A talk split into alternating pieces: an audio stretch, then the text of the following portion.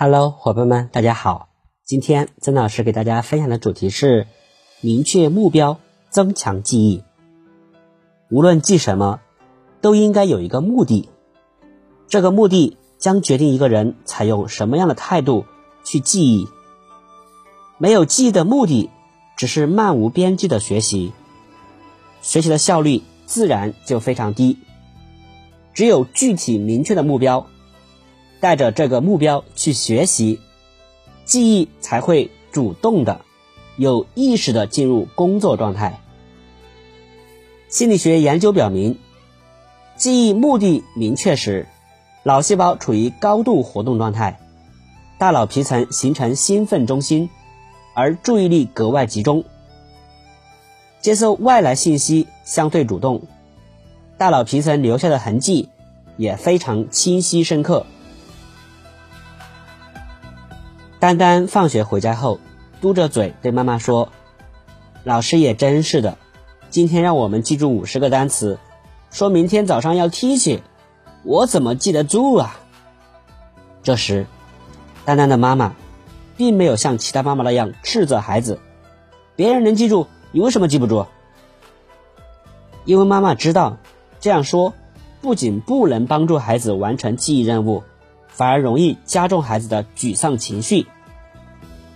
思考了一下，丹丹妈妈说：“确实，这么多单词怎么可能一下子记住呢？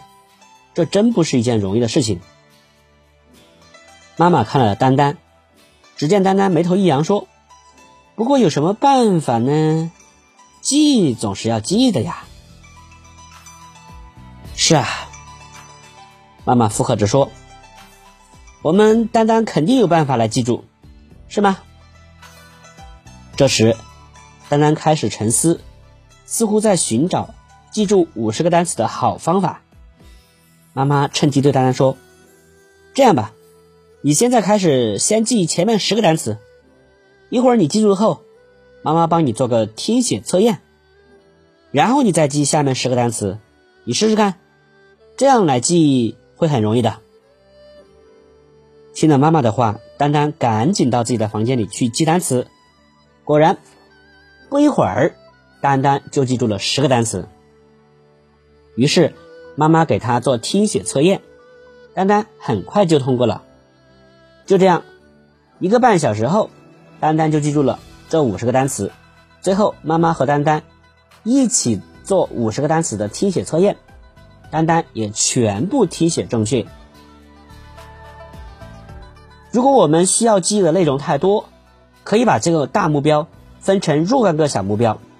这样做符合小学生记忆特点，有助于树立记忆的自信心，从而使我们在快乐的状态下达到记忆目标。加油！